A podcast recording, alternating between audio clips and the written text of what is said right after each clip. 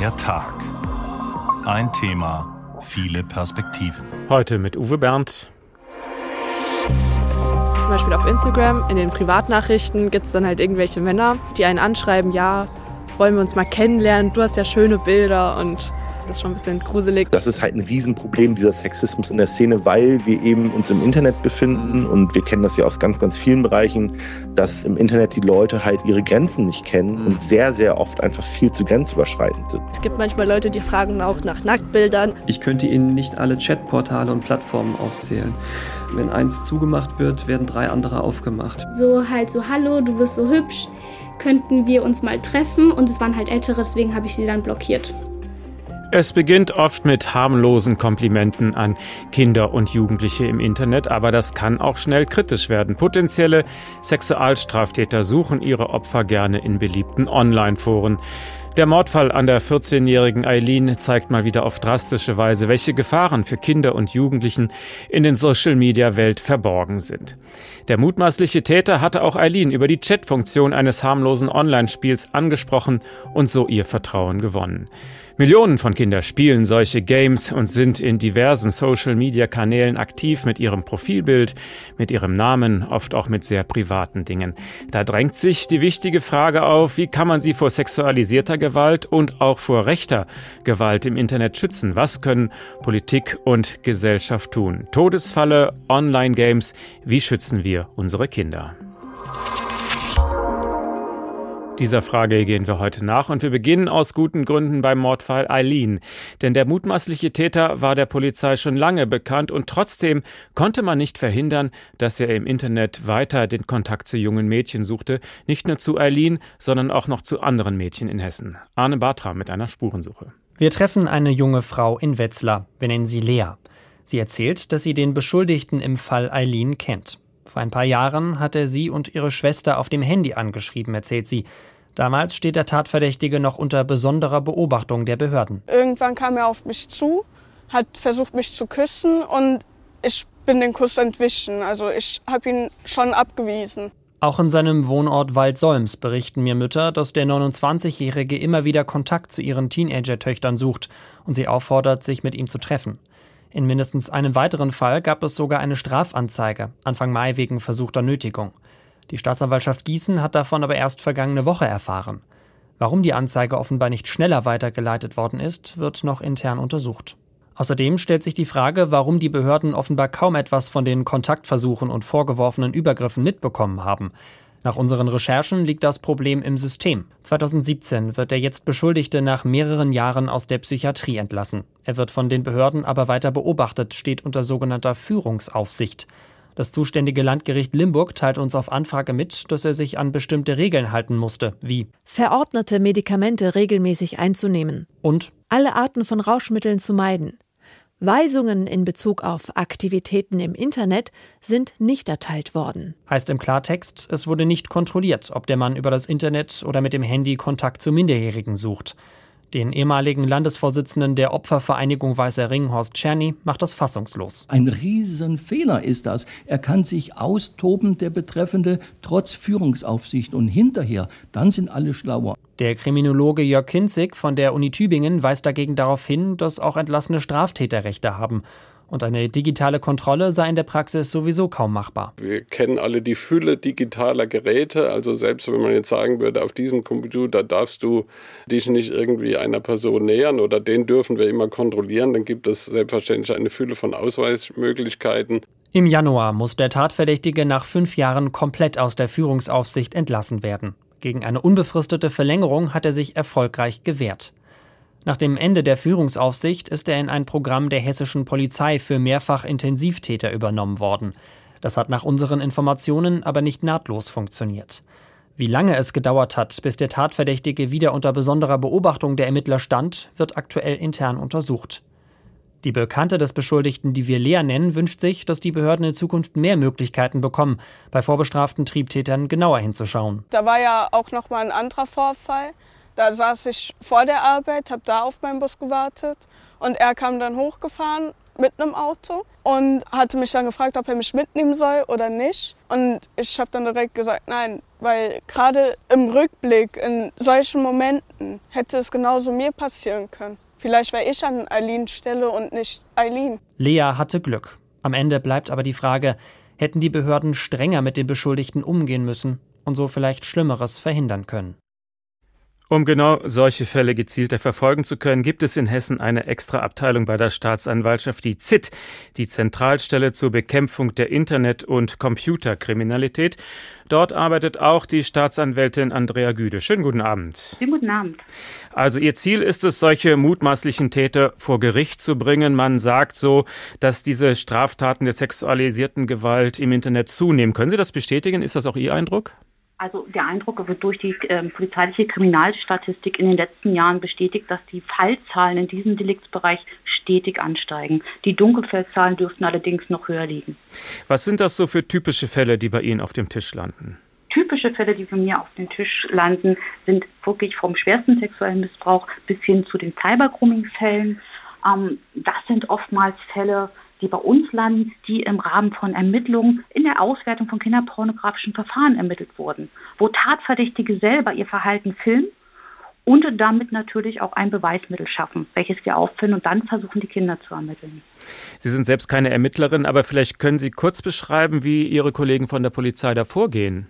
Ja, da gibt es verschiedene Möglichkeiten. Das richtet sich ein bisschen danach, wie die Anzeige der Polizei zur Kenntnis gelangt. Beispielsweise, das Kind kommt mit den Eltern zur Polizeistation und berichtet, was ihm in einem Chatportal passiert ist. Da hat man zunächst nur die Angaben des Kindes. Es sagt, in dem und dem Chatportal hat ein Unbekannter mit dem, mit dem Nickname, wie auch immer, ähm, mich angeschrieben und von mir Sachen verlangt, die ich aber nicht machen wollte. Da hat man jetzt erstmal das Problem, in vielen Chatportalen ist ja gar keine richtige Registrierung erforderlich. Das heißt, mhm. die, nehmen sich einen frei wählbaren Nickname und können dann loschatten. Das macht die Ermittlung für uns aber natürlich sehr, sehr schwer. Das heißt, wenn der Täter nicht weiteren Kontakt zum Opfer hatte, zum Beispiel auf einen anderen Kommunikationskanal, zum Beispiel einen Handy-Messenger-Chat, wo man eine Mobilfunknummer hat oder ähnliches, sind die Ermittlungen in dem Bereich dann sehr schwierig. In anderen Portalen, wo man sich registriert, haben wir natürlich prozessual die Möglichkeit, mit dem bekannten Sachverhalt nach dem Nutzernamen anzufragen und uns so die dort hinterlegten Bestandsdaten des Nutzers geben zu lassen und auch die zur Tatzeit durch den Nutzer genutzte IP-Adresse. Mhm. Das ist unser allerbestes Ermittlungsmittel. Allerdings ist hier das Problem, wenn die Tat schon ein paar Tage zurückliegt, sind aufgrund der momentan nicht umgesetzten Vorratsdatenspeicherung die Speicherfristen bei den Internet Access Provider maximal sieben Tage und dann ist natürlich schwierig, eine Auskunft zu erlangen, weil keine Daten mehr vorliegen. Denn so schnell geht das nicht, dass ein Kind, das sich belästigt fühlt, zu den Eltern geht, die Eltern zu der Polizei gehen, die Polizei das recherchiert und dann zu ihnen, dann sind die sieben Tage in der Regel rum? Dann sind die Tage in der Regel rum. Die Kinder wissen ja gar nicht, was denen da erstmal passiert ist. Und bevor die das artikulieren können und das den Erziehungsberechtigten mitteilen, und dann müssen die auch eine Entscheidung treffen, ob zur Polizei gegangen werden soll oder lieber nicht. Was würden Sie Eltern raten? Wann sollte man zur Polizei gehen? Unverzüglich. Also wenn Sie den Sachverhalt noch mitbekommen, aufschreiben, einen Screenshot machen, was da passiert, am besten sofort zur Polizei das zur Anzeige bringen, damit möglichst schnell eingegriffen werden kann. Bei unserer Erfahrung nach sind das nicht nur Täter, die ein Kind anschreiben, sondern die schreiben an einem Abend wenn es geht, auch jeden Abend eine Vielzahl von Kindern an, in der Hoffnung, dass einige wenige reagieren werden und die erwünschten sexuellen Handlungen am besten vor der Kamera vornehmen. Also ein Screenshot machen von dem Chat, der da stattfindet, genau. ist schon mal ein genau. ganz wichtiger Tipp. Was muss Ihnen der ermittelnde Beamte auf den Tisch legen, damit Sie als Staatsanwältin sagen, das reicht jetzt für weitere Schritte? Also den Sachverhalt natürlich, das wäre ganz wichtig, muss wissen, was das Kind berichtet hat. Alle vorhandenen Identifizierungsmerkmale sind natürlich auch erforderlich. Wir müssen ja einen Ansatzpunkt generieren, um den dahinterstehenden Tatverdächtigen zu ermitteln. Alles, was diesem Kind noch vorliegt, wäre natürlich auch schön. Zum Beispiel, wenn über Handy geschrieben wurde. Chatverläufe geben uns manchmal auch Anhaltspunkte, um jemanden zu ermitteln. Also der Cybergrooming im Gesetz Kinder sind umfassend geschützt. Es reicht belangloser Chat, der in eine sexuelle Richtung geht, wo ganz klar ist, der Täter fordert zum Beispiel jetzt Nudes, zieh mal dein Höschen aus, mach mal ein Foto für mich, du hast so hübsche Beine. Das reicht zumindest aus, um den Anfangsverdacht des Cybergroomings zu begründen und da in die Ermittlung einzusteigen. Das ist tatsächlich dann eine Grenze, die Sie entscheiden, wo Sie sagen, naja gut, das ist ein bisschen schlüpfrig und das ist wirklich jetzt kritisch, da kann ich eingreifen. Wo ziehen Sie die Grenze? Das ist eine rechtliche Grenze. Sie haben ja das Problem, dass Sie oft gar nicht wissen, wer da chattet. Also Genau. die Person, die sagt, ich bin der Joachim und ich bin 15 Jahre alt, kann natürlich auch nicht der Joachim 15 Jahre alt sein, sondern der, der Joachim 35 Jahre oder 65 Jahre. Wenn altersähnliche Personen miteinander chatten und das sexualisiert ähm, zu beurteilen ist, dann ist natürlich, muss man natürlich erstmal gucken, ob da wirklich ein strafrechtlich relevanter Sachverhalt zugrunde liegt. Der Zwölfjährige chattet mit der Elfjährigen. Mhm. Also für Ihre Ermittlung ist es ein ganz relevanter Unterschied, ob das Opfer nun 13 Jahre alt ist oder 14 Jahre alt ist. Warum ist, warum ist das so? Was ist der Unterschied? Das ist eine super Frage. Der Unterschied richtet sich tatsächlich nach der gesetzlichen Folge. Der Gesetzgeber schützt Kinder umfassend. Jeglicher Sexualkontakt, ob geschrieben oder hands-on, also mit Berührung, ist schlichtweg verboten. Jugendlichen hingegen wird ein Recht auch auf eine sexuelle Entwicklung eingeräumt. Das heißt, grundsätzlich darf eine Person über 14 Jahre von sich auch Nacktaufnahmen machen und die auch freiwillig jemand anders übersenden. Freiwillig ist hier aber das Stichwort. Es kann Hm. von keiner Freiwilligkeit gesprochen werden, wenn der Täter das Opfer darüber täuscht, wie alt er tatsächlich ist. Wenn das Opfer denkt, er ist nur unwesentlich älter, zum Beispiel er gibt sich selber als 15 an, dann ist das nicht gleichzusetzen mit einer Freiwilligkeit, weil das Opfer hätte garantiert dem 65-Jährigen nicht die Aufnahmen von sich übersandt. Hier ist die Grenze zu ziehen, die an die Einwilligungsfähigkeit des Jugendlichen gestellt werden muss und ab da sind wir im strafbaren Bereich für den Tatverdächtigen. Aber wenn ein 15-Jähriger einer 13-Jährigen ein solches Foto schickt, ist das was anderes. Naja, der, die 13-Jährige ist ja wiederum umfassend zu schützen. Das heißt, Das darf er auch nicht, ja. Mhm. Das darf er auch nicht. Allerdings muss man hier natürlich sagen, hier steht das Jugendrecht im Vordergrund. Was brauchen wir bei denjenigen? Ist der jemand, der Kinder missbraucht? Wahrscheinlich nicht. Das ist jemand, der aufgeklärt werden muss, dass das so nicht geht. Und da sind die Sanktionen des Jugendrechts vorzuziehen, insbesondere natürlich die Möglichkeiten, ihn dann auch wirklich über die Tat in Kenntnis zu setzen und entsprechende Maßnahmen ihm aufzugeben. Also die Ermittlungen sind schwierig, die Beweislage ist auch schwierig. Was würde Ihnen als Staatsanwältin die Arbeit erleichtern?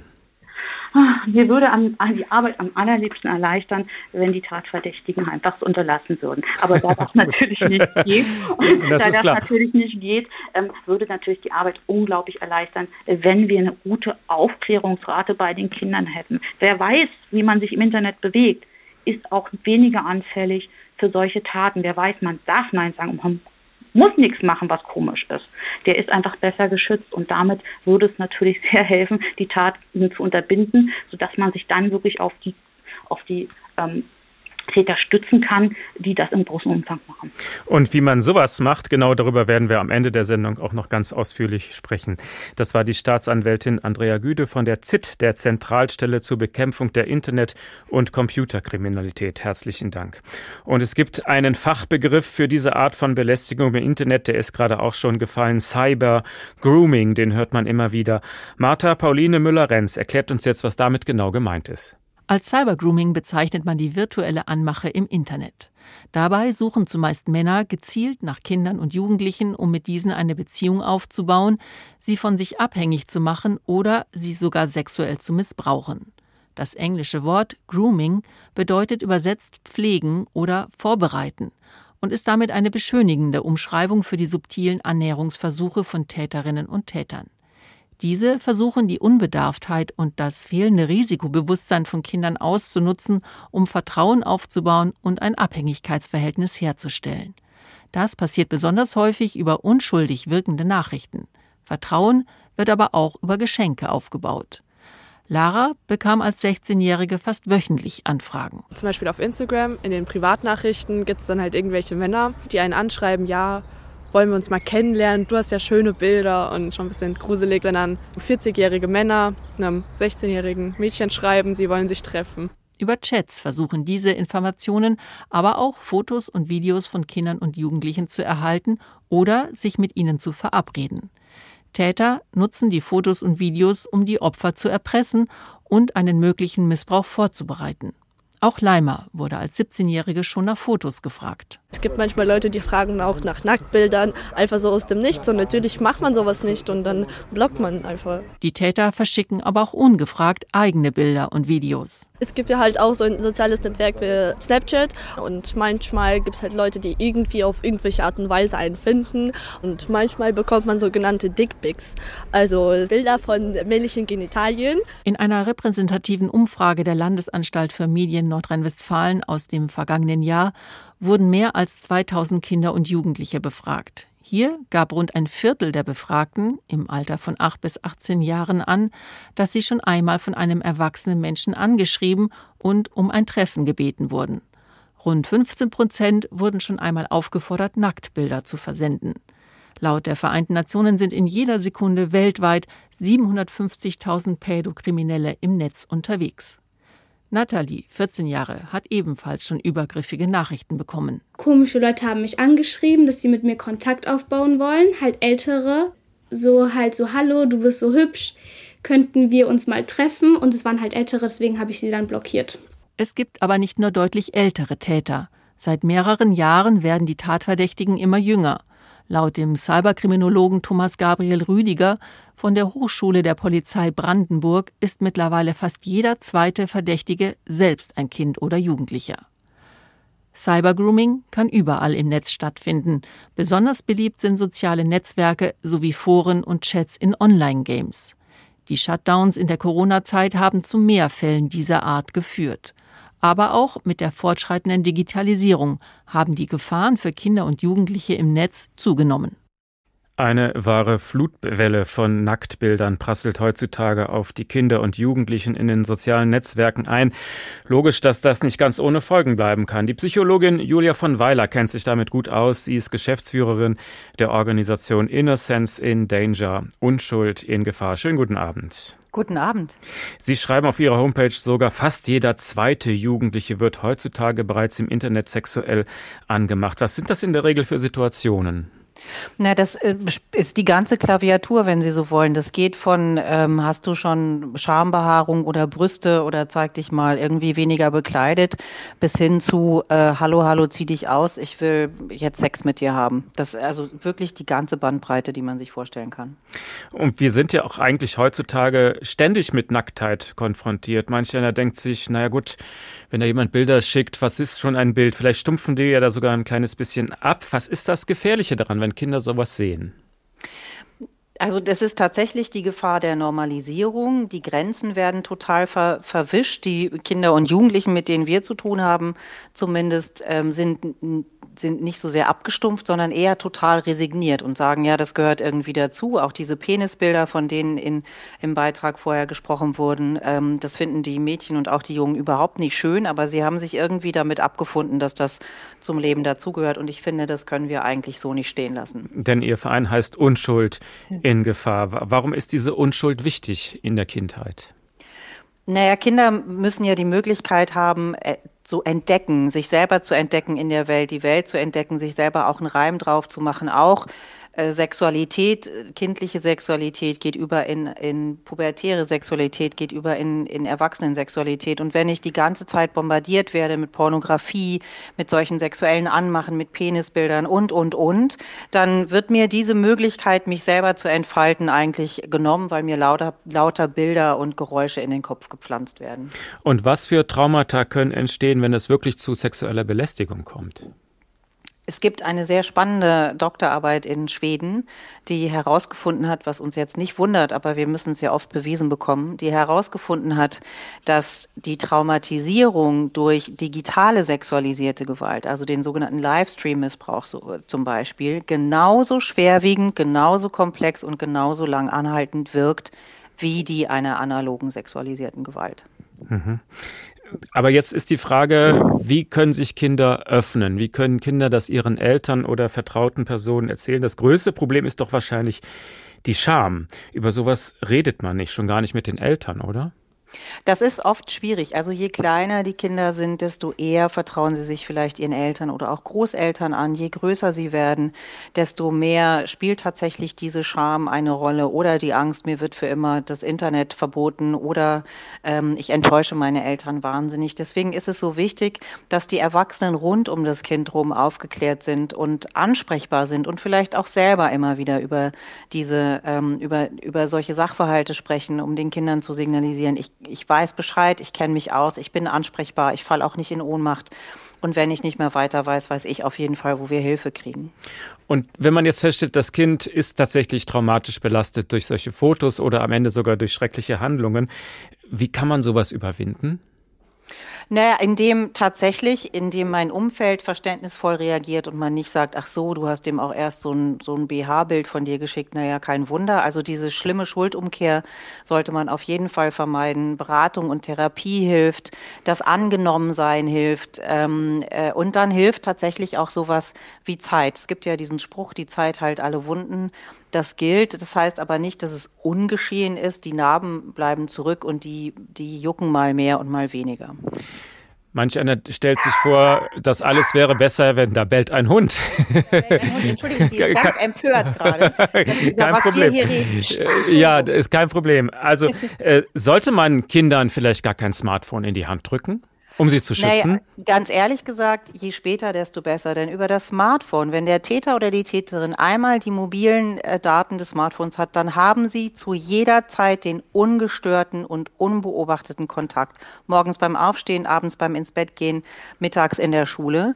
Und ähm, Eltern und wir als Gesellschaft sollten uns wirklich überlegen, ob das Maß aller Dinge sein muss, dass ein Kind schon in der ersten Klasse unbedingt ein Smartphone haben muss oder ob vielleicht das Tastenhandy auch reicht, bis die 13, 14, 15 sind. Und das bedeutet ja nicht, dass sie nicht am digitalen Leben teilnehmen dürfen. Aber ob es sofort immer das, das eigene Smartphone sein muss, das wage ich sehr ernsthaft zu bezweifeln. Sie werden in der Presse auch manchmal zitiert mit der Forderung, ein Verbot von Smartphones für unter 14-Jährige. Ist das realistisch? Wahrscheinlich eher nicht. Es wäre dann realistisch, wenn Politik mitziehen würde. Als diese sehr interessante Schlagzeile ihre Runde machte, war es allerdings sowohl die Bundes- als auch die Landespolitik aus einigen Bundesländern, die sofort gesagt hat, was, das geht ja gar nicht. Ich finde das erstmal eine spannende Haltung, wenn man über Kinder- und Jugendschutz nachdenkt und als erstes sagt, das ist ja überhaupt nicht machbar. Ähm, natürlich sind Eltern gefordert, äh, das für ihre Kinder zu entscheiden. Ich finde aber auch wir als Gesellschaft sind gefordert, was für Botschaften wir in die Welt hinaus posaunen und, ähm, und ob es tatsächlich immer das Smartphone sein muss, ist eine Frage. Denn ich finde, dass wir wirklich viel zu viel Verantwortung für den Schutz auf die Schultern der Kinder lagern, indem wir sagen, ach, wenn die nur ein bisschen besser aufgeklärt sind, dann wissen die auch besser, sich zu schützen. Wir müssen verstehen, Kinder und auch Jugendliche sind Erwachsenen strategisch, zielgerichtet handelnden Tätern und Täterinnen unterlegen. Immer, und das gilt für den digitalen Raum, noch 500 Mal mehr. Aber ich stelle mir jetzt gerade vor, dass ein Kind zu Hause sitzt am Küchentisch und sagt, ich bin das einzige Kind in meiner Klasse, das noch kein Smartphone hat. Das fühlt sich doch doch wahrscheinlich ganz schrecklich diskriminiert. Ja, das ist doch der nein, Konflikt, in dem Eltern sind dann. Ne? Na klar, also ich glaube, das Kind fühlt sich natürlich schrecklich diskriminiert auf eine gewisse Art und Weise, wobei ich neulich mit einem 13-Jährigen gesprochen habe, der tatsächlich noch kein Smartphone hatte und der mir sagte, du, ich komme damit schon zurecht, wenn du mir einen schenken willst, sage ich nicht nein, aber so schlimm ist es auch nicht. Ich glaube, es ist dann eher so die Vorstellung der Eltern und da sind wir als Gesellschaft tatsächlich nochmal gefragt, äh, uns zu überlegen, wie organisieren wir auch Gemeinschaft? Muss es immer über den WhatsApp Messenger gehen oder können wir auch wieder über, über andere Wege miteinander kommunizieren in der Gruppe? Das ist aber vielen zu umständlich, allen voran ähm, den Erwachsenen rund um die Kinder rum. Welche Kinder sind eher gefährdet für solche sexuellen Übergriffe bei Online-Situationen. Der Laie denkt sich, naja, vielleicht diejenigen, um die sich die, wo sich die Eltern nicht drum kümmern, die alleine zu Hause sitzen und die Eltern sind gleichgültig, oder kommt es genauso gut auch in den Familien vor, wo alles super läuft?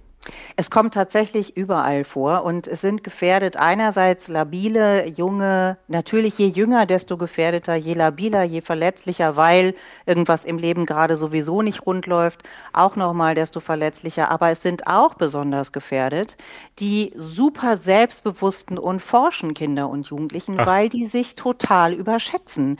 Die können die, die Konsequenz ihres Handelns, diese gigantisch weitreichende Konsequenz des digitalen Handels können können die nicht umreißen. Und das heißt, die begeben sich dann auf gefährliche Fahrwasser, weil sie denken, ach ja, mache ich einfach den Bildschirm aus, dann ist schon alles gut.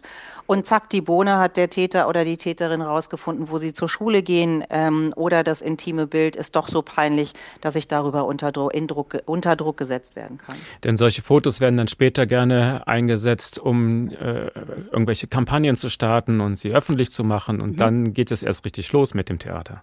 Ganz genau. Also sobald der Täter oder die Täterin ein intimes Bild oder auch einen intimen Chatverlauf, ja, eine intime Nachricht in der Hand hält, ist es für die Gold wert, weil sie das immer zu ihrem Vorteil nutzen. Sie setzen die Kinder und Jugendlichen unter Druck. Sie fordern, sie schreiben denen zum Teil in die Schule rein, geh jetzt aufs Klo, zieh dich aus, mach ein Selfie und so weiter. Also sie bombardieren sie, sie leben ihre sadistische Neigung aus, wenn sie so wollen, ähm, die Kinder unter Druck zu setzen. Und dem trauen sich die Kinder sich nicht mehr zu widersetzen und sie wissen auch gar nicht mehr, wie sie das noch irgendjemandem erklären können. Deswegen ist es so wichtig, dass wir als Erwachsene wissen, was da los ist und dass wir uns ansprechbar machen für diese Kinder und Jugendlichen. Das war die Psychologin Julia von Weiler von Innocence in Danger. Vielen Dank. Mehr über die Welt der Online-Games können Sie übrigens auch in unserem Podcast Netzwelt erfahren. In der nächsten Folge geht es dann um die E-Sport-Szene, die boomt unglaublich. Und darin wird es dann zum Beispiel auch ein Gespräch mit Tore Lehmann geben. Der hat viele Jahre als Lehrer gearbeitet und sich dann mit einer Firma für E-Sports-Spiele selbstständig gemacht. Deshalb kennt er sich gut aus mit den ganzen Gaming-Plattformen. Und auch das Problem des Cyber-Grooming ist ihm oft begegnet. Warum also fällt es manchen so schwer, diese Grenzen zu ziehen zwischen Intimität, äh, die Intimität anderer zu respektieren. Seine These lautet, die Online-Welt ist halt einfach anders. Es sollte jedem irgendwie im sozialen Miteinander klar sein, dass wenn jemand sagt, hey, ich habe keinen Bock auf dich, aus x Gründen, dann ist das so. Und das ist eben online und da kommen wir eben zu diesem Cyber-Grooming total schwierig, weil die Leute, die das ausnutzen, diese Anonymität im Internet, um gezielt an jüngere Menschen ranzukommen, das ja nicht so stumpf machen, wie, manchmal in der realen Welt, sondern die fangen erst an, persönliche Dinge mitzuteilen, ja, eine Bindung aufzubauen. Und dann verschwimmt eben ganz oft so dieses, hey, das ist eigentlich ein Typ, der online mit mir Spaß hat, weil wir zusammen game und das alles cool ist. Und man sieht dann eben diese böse Absicht oft leider gar nicht. Und das ist halt, das, das ist ein Riesenproblem und lässt mich, lässt mich traurig auch darauf gucken, weil das eigentlich nicht, nicht passieren darf. Mehr dazu können Sie hören im HR-Podcast Netzwelt. Den können Sie ab Freitag, dem 19. August in der ARD Audiothek abrufen.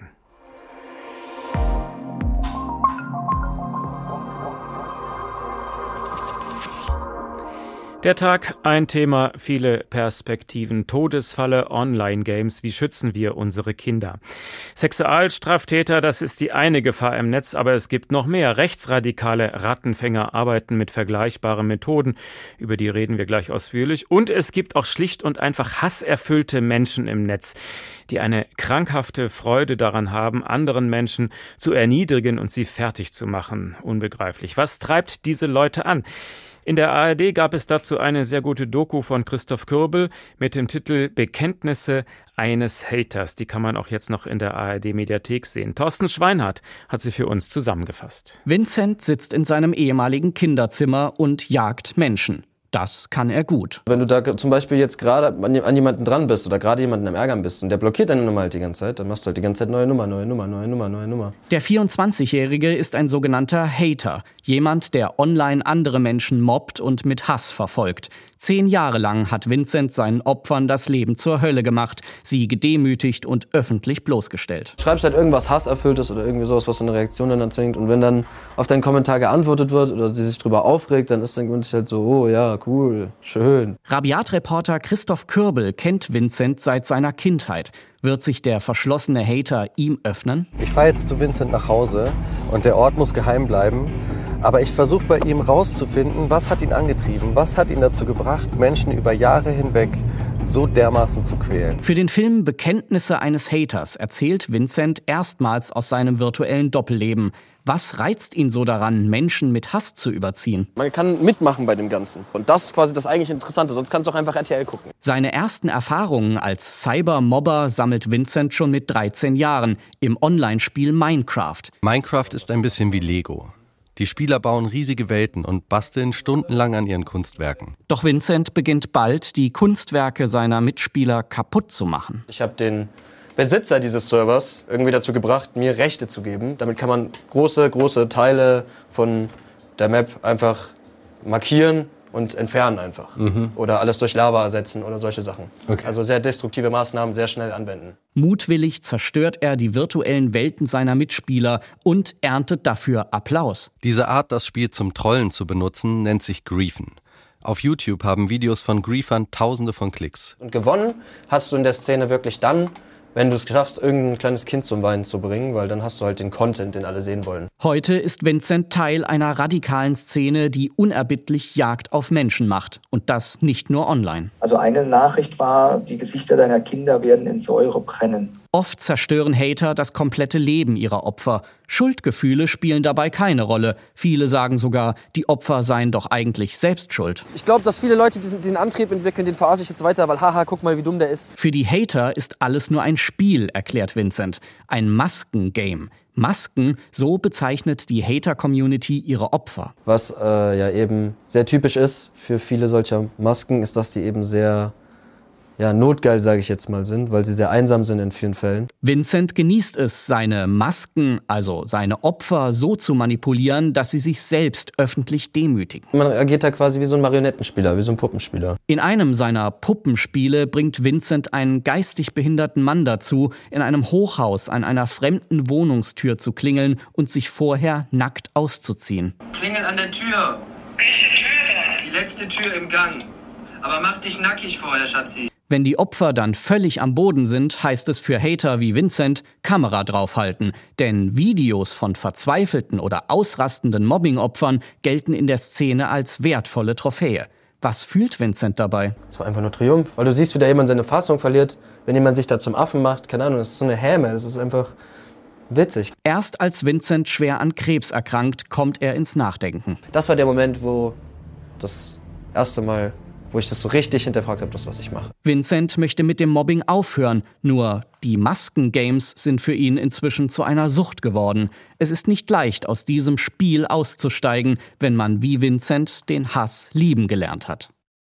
Der Hass im Internet und wie er Menschen zerstören kann. Damit kommen wir zwangsläufig auch zu rechtsextremer Hass im Internet. Rechtsextremisten nutzen gezielt solche Gaming-Plattformen, um ihre menschenverachtenden Botschaften zu verbreiten. Wie genau machen sie das? Das kann uns Caroline Schwarz erläutern. Sie ist Expertin für rechte Strukturen im Netz und Autorin des Buches Hasskrieger, der neue globale Rechtsextremismus. Schönen guten Abend, Frau Schwarz. Guten Abend. Man sollte ja meinen, es geht hier ums Spielen und nicht ums Politik bei solchen Online-Games. Wie kann ein harmloses Computerspiel den Einstieg in die rechte Ideologie bringen?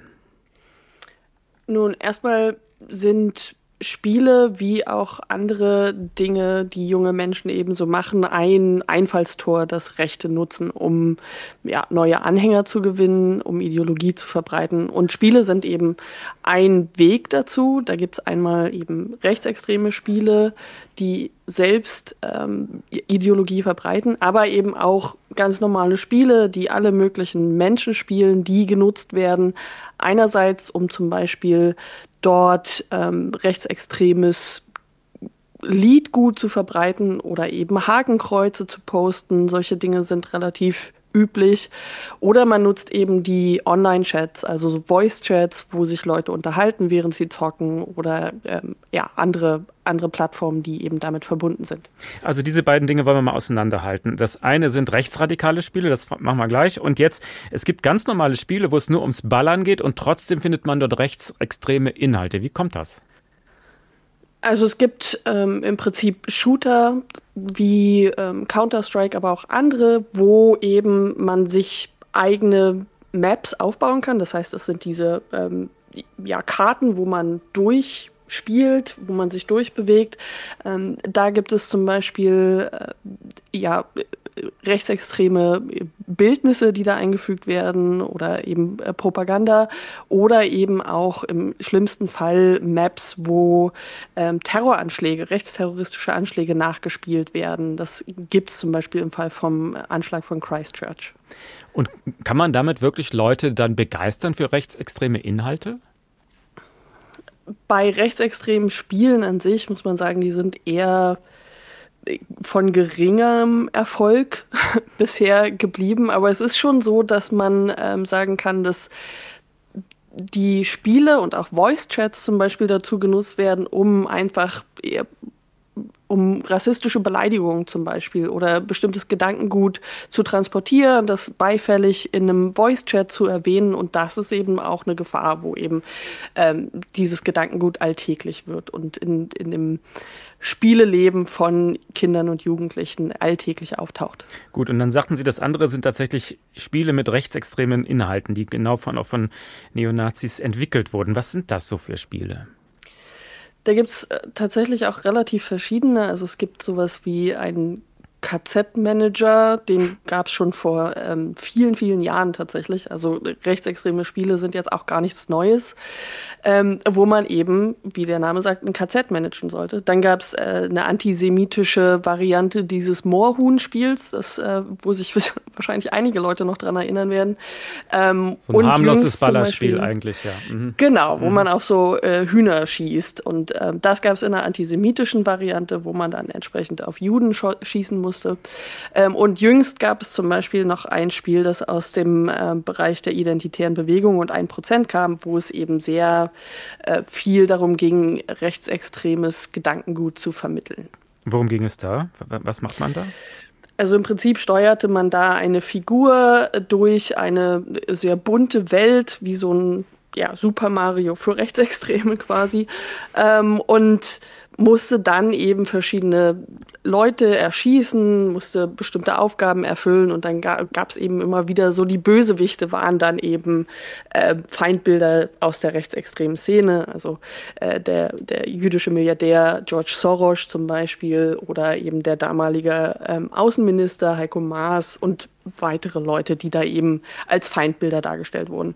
Typisch für solche Spiele ist eine gewisse Ironisierung. Was ist damit gemeint? Es gibt diesen Begriff Irony Poisoning, also Ironievergiftung. Und das wird strategisch eingesetzt von Rechtsextremen äh, aus zwei Gründen. Einerseits, um sich so präventiv zu distanzieren. Also man kann die wildesten Dinge sagen und auch krasse Behauptungen und Beleidigungen raushauen, sagt dann aber, das war alles gar nicht so gemeint, das war nur ironisch gemeint. Und das andere ist eben, ähm, das zu nutzen, um abzustumpfen, also Menschen wirklich abzustumpfen, indem man sie tagtäglich mit halbironisch wirkenden, dehumanisierenden ähm, Inhalten, die rassistisch sind, die frauenfeindlich sind, antisemitisch bewirft quasi und dadurch eben die Hemmschwelle, solche Dinge zu nutzen, auch senkt. Ihr Buch hat ja den Untertitel Der neue globale Rechtsextremismus. Das sind also weltweite Netzwerke, die Sie da beschreiben. Wo laufen diese Fäden zusammen? Im Gaming ist vieles englischsprachig, das heißt, vieles ist online ohnehin schon so, dass man, dass man da Kontakte knüpfen kann. Ein Beispiel, wie das im Extremfall aussehen kann, ist der Anschlag auf das Olympia-Einkaufszentrum in äh, München im Juli 2016. Der Täter hatte sich über ein ähm, Forum auf der Spieleplattform Steam, wo eben man auch so Social Networking Sachen machen kann, vernetzt mit jemandem, der in den USA wohnte, der wiederum auch mit ihm rassistische Nachrichten ausgetauscht hat, ausgetauscht hat und ähm, selbst auch rassistisch motivierte Morde beging kurze Zeit später. Das heißt, die haben sich gegenseitig hochgeschaukelt. Kann man sowas nachvollziehen? Das kann man so sagen, ja. Also es waren auch mehrere Leute in diesem Forum aktiv. Einige, die wiederum, um zum vorigen Thema zurückzukommen, auch meinten, die dachten, das waren alles nur Witze und das war gar nicht so gemeint. Aber es wurden eben massivst rassistische Nachrichten ausgetauscht in diesem Forum. Wie kann man in solche Szenen eingreifen? Nun, erstmal gibt es, glaube ich, verschiedene Anknüpfungspunkte. Das fängt eben ähm, zu Hause und in der Schule schon an. Also man muss natürlich sich bewusst sein, was online passieren kann und da auch einfach offen darüber reden, sowohl in der Schule als auch zu Hause. Ich glaube, in vieler in vielen Fällen äußert sich das auch. Also man merkt das schon, dass ähm, Jugendliche sich dann quasi zurückziehen oder bestimmte Dinge äußern. Und das sollte immer als Alarmzeichen gelten. Und dann muss man eben offen darüber sprechen. Was den Fall des Rechtsterrorismus betritt, betrifft, ist es natürlich so, dass wir Sicherheitsbehörden brauchen, die sich in dieser Szene oder in diesen Szenen äh, auch auskennen. Das war Caroline Schwarz, die Autorin des Buches Hasskrieger, der neue globale Rechtsextremismus. Herzlichen Dank. Und damit kommen wir nun zum Ausgangspunkt unserer Sendung zurück, dem Mordfall Aline. Wir haben ja gehört, obwohl der mutmaßliche Täter unter Führungsaufsicht stand, konnte er weiter Kontakt aufnehmen mit jungen Mädchen. Seine Nutzung des Internet wurde eben nicht überwacht. Wie konnte das sein? Das hat auch ein Nachspiel in der hessischen Landespolitik. Dazu aus Wiesbaden, Timo Kurt. Die hessische Landesregierung und ihre Sicherheitsbehörden müssen sich nach dem Mordfall Eileen einige Fragen gefallen lassen. Wieso konnte nicht verhindert werden, dass der mutmaßliche Mörder über das Internet Kontakt zu dem 14-jährigen Mädchen aufgenommen hat? Und das, obwohl der Mann als Sexualstraftäter seit Jahren bekannt war. Das hessische Innenministerium hat das Landeskriminalamt laut einem Sprecher damit beauftragt, den Fall, Zitat, umfassend zu evaluieren.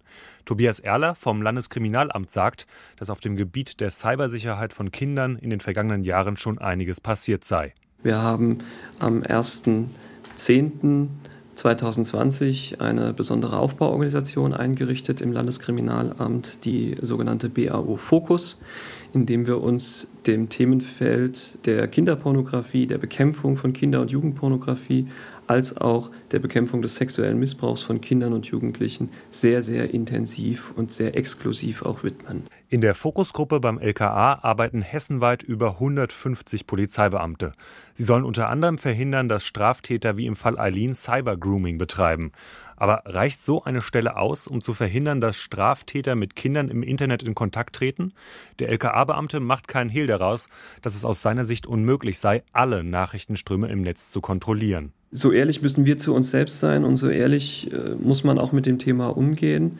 Es kann nicht gelingen, solche Taten in der Zukunft ein für alle Mal weltweit zu verhindern. Ich könnte Ihnen nicht alle Chatportale und Plattformen aufzählen.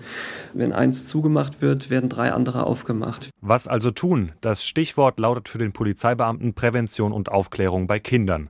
Einerseits durch die Eltern, aber auch über das Schulsystem. Wir müssen erreichen, dass Kinder und Jugendliche, wenn sie im Internet sind, sich sicher fühlen, sicher mit dem Internet umgehen und sicher auch mit fremden Menschen im Internet umgehen. Und nicht alle Menschen sind lieb und nett. Und das müssen Kinder zu einem sehr frühen Zeitpunkt lernen. Um Kinder über die Gefahren im Internet aufzuklären, wird in Hessen bald ein neues Schulfach getestet. Das Fach Digitale Welt wird nach den Ferien an zwölf hessischen Schulen auf dem Stundenplan stehen. Die Landesregierung will damit Kinder auch in Sachen Cybergrooming aufklären. Wann und ob das Fach irgendwann flächendeckend eingeführt wird, ist noch unklar. Der Modellversuch geht der Opposition im Landtag deshalb nicht weit genug. Jörg Uwe Hahn von der FDP sagt: Zehn Schulen in Hessen. Also das ist ja, das ist ja nicht mal Peanuts. Das ist eine reine Showveranstaltung, damit man dann das Bild stellen kann. Guck mal, wir machen doch was. Das muss viel, viel mehr gemacht werden. Wir müssen äh, Medienerziehung endlich ernst nehmen. Medienerziehung ernst nehmen, das fordert auch der digitalpolitische Sprecher der SPD, Bijan Kaffenberger. Er sagt aber auch, dass eine Landesregierung in einem global organisierten Internet nicht alle Aufgaben in Prävention und Strafverfolgung gleichzeitig übernehmen kann. Sie ist hier auf Hilfe vom Bund angewiesen. Eine Landesregierung muss die notwendigen Maßnahmen ergreifen, um dem Thema Cybergrooming etwas entgegenzusetzen. Natürlich einerseits im Bereich der Sicherheitsbehörden, aber auch im Bereich der Bildung.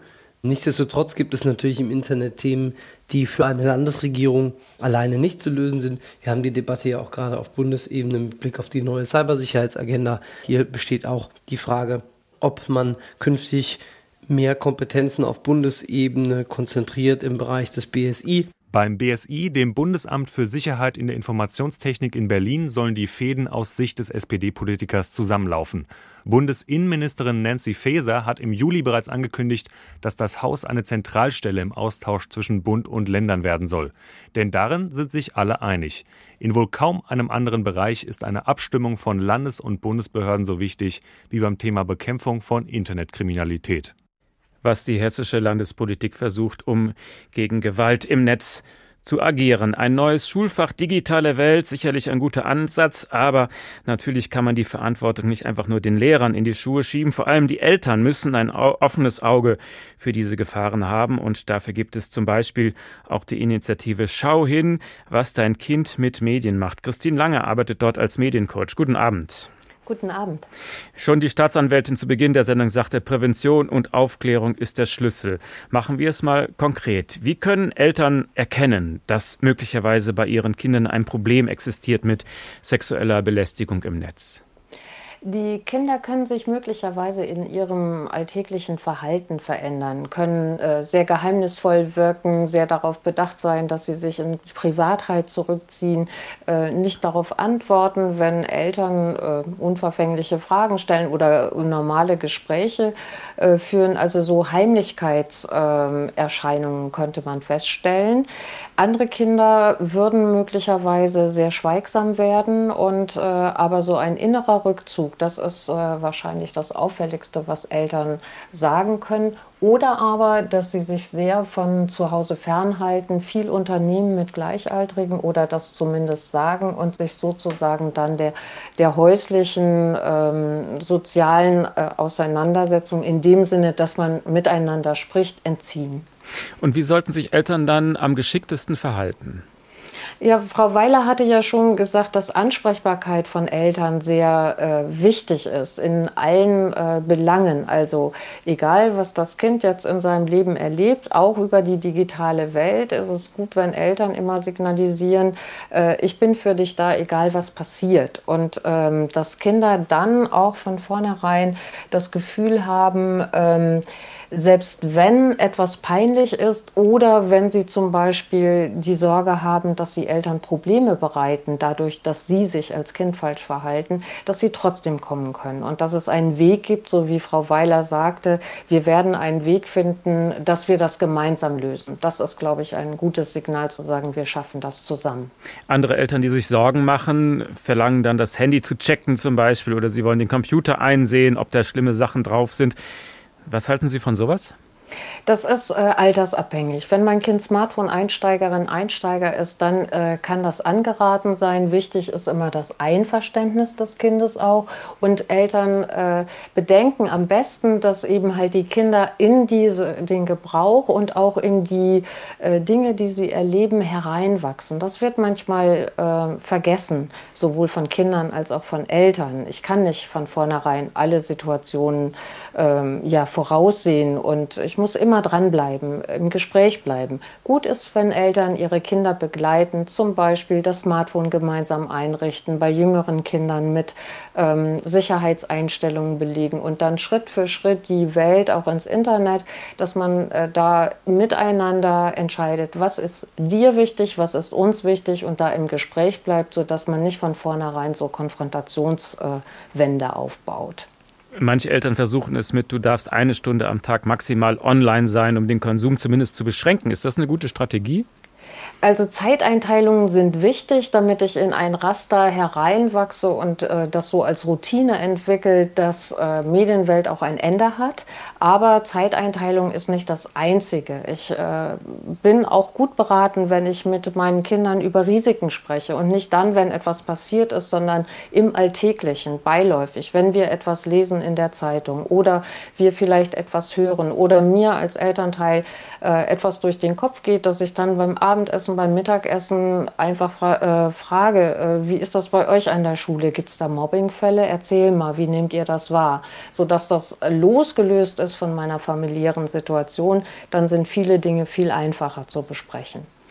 Aber das Internet sozusagen als Bestrafungsmittel, Internetentzug als Bestrafungsmittel, ist das geschickt?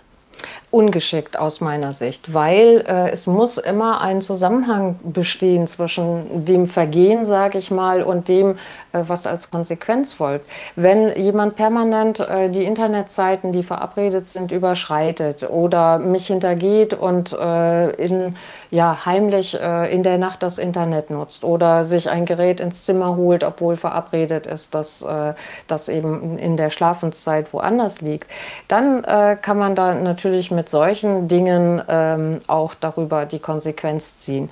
Aber äh, beispielsweise, äh, wenn man die Hausaufgaben nicht gemacht hat, das Zimmer nicht aufgeräumt hat, ist das äh, keine gute Strategie. Das eine Thema ist, wenn Kinder von Erwachsenen sexuell im Netz belästigt werden, aber auch das kommt ja vor, wir hatten es auch schon thematisiert. Was sollte man tun, wenn sich Kinder untereinander Nacktbilder schicken? Auch das nimmt ja wohl sehr deutlich zu. Wie sollen sich Eltern dann verhalten? Einschreiten, verbieten, gewähren lassen?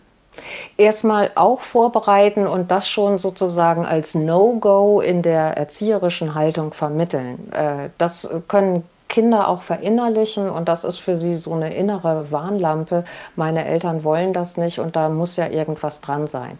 Wenn es geschieht, versuchen die Ruhe zu bewahren, äh, dann gut danach fragen, was sind die Hintergründe? Ist es eine Verliebtheit äh, oder ist es irgendwie ein Schabernack, ist es ein Witz? Darüber sprechen und dann aber auch nochmal äh, den Risikobereich aufzeigen, den Kinder mitunter nicht überschauen. Was ist, wenn dieses Bild gegen dich verwendet wird? Was ist, wenn die Beziehung, die sich gerade bildet, irgendwann in die Brüche geht? Also da ganz offensiv mit umgehen und dann gemeinsam am besten, wir sprechen vermutlich hier von Teenagerkindern, gemeinsam eine Lösung entwickeln, die beide Seiten gut tragen können. Und das ist nicht so einfach. Also die Pubertät ist ja auch dazu da, den eigenen Körper und die Sexualität zu entdecken. Unter der Bettdecke oder früher beim Flaschendrehen, heutzutage Ganz halt, heutzutage ja. eben auch auf dem Smartphone. Also wo würden Sie sagen, das ist jetzt normal, das ist Pubertät und das geht jetzt wirklich zu weit?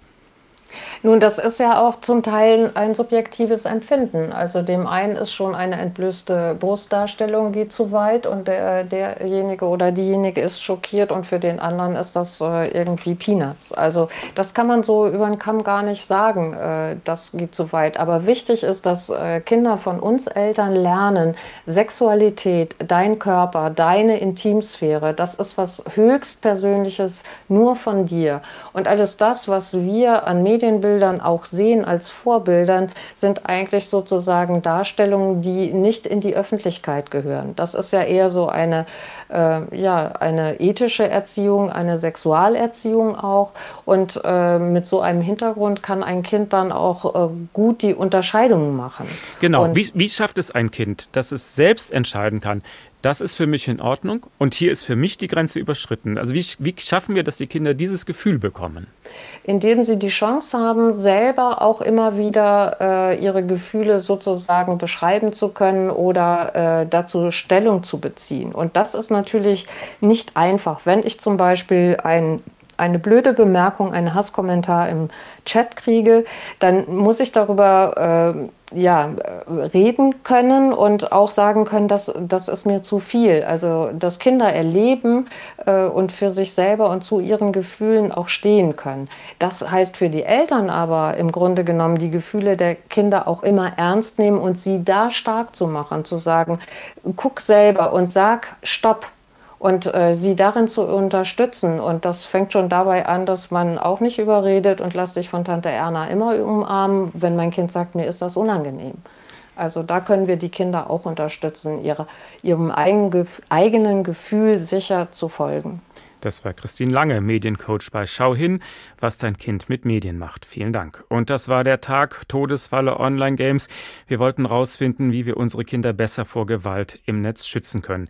Wenn Sie die Sendung nachhören möchten, dann können Sie das gerne als Podcast in der ARD Audiothek tun oder überall, wo es Podcasts gibt. Mein Name Uwe Bernd und viel Spaß beim Chatten.